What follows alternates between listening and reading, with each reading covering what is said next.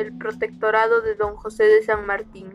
Don José de San Martín, personaje argentino, líder de la corriente libertadora del sur, había liberado su país, la región sureña de Chile, y proclamaría la independencia del Perú el 28 de julio de 1821, comprobando así la voluntad general de los pueblos de ejercer su soberanía en independencia frente al absurdo y debilitado estado virreinal. Muchos confunden a don José de San Martín como un presidente o un rey en este podcast.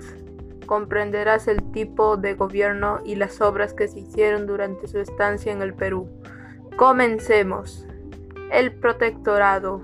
Cuando don José de San Martín proclama la independencia y es aceptado por los limeños criollos indios y negros, se instala en el Perú, un periodo muy extraño y poco asumido en el mundo, el protectorado es decir, proteger al Perú del ataque español, ya que los españoles se encontraban refugiados en las serranías peruanas.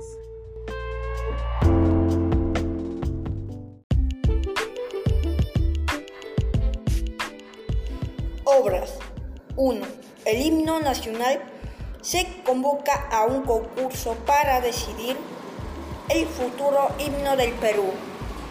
Cabe recalcar que ya existía una canción muy cantada por el pueblo del siglo XIX, llamada La Chicha.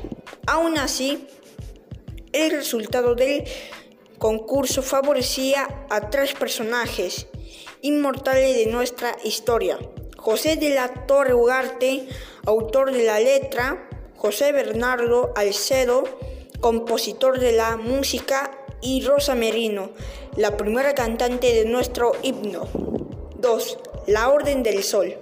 Para conservar el orden y status quo de la sociedad limeña, los propietarios y adinerados limeños siguieron conservando sus privilegios, aunque habían excepciones cuando Monteguado, mano derecha del general San Martín, expropiaba negocios o haciendas para repartirlas entre los colaboradores de la independencia.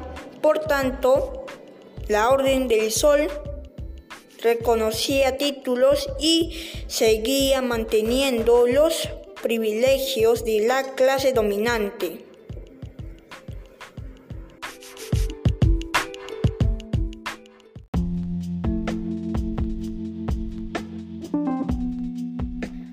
La ley de vientres. Después del 28 de julio de 1821, todos los bebés nacidos de una madre negra esclava serían considerados libres, porque la libertad es propia de los seres humanos y por tanto era un derecho conseguido desde la Revolución Francesa.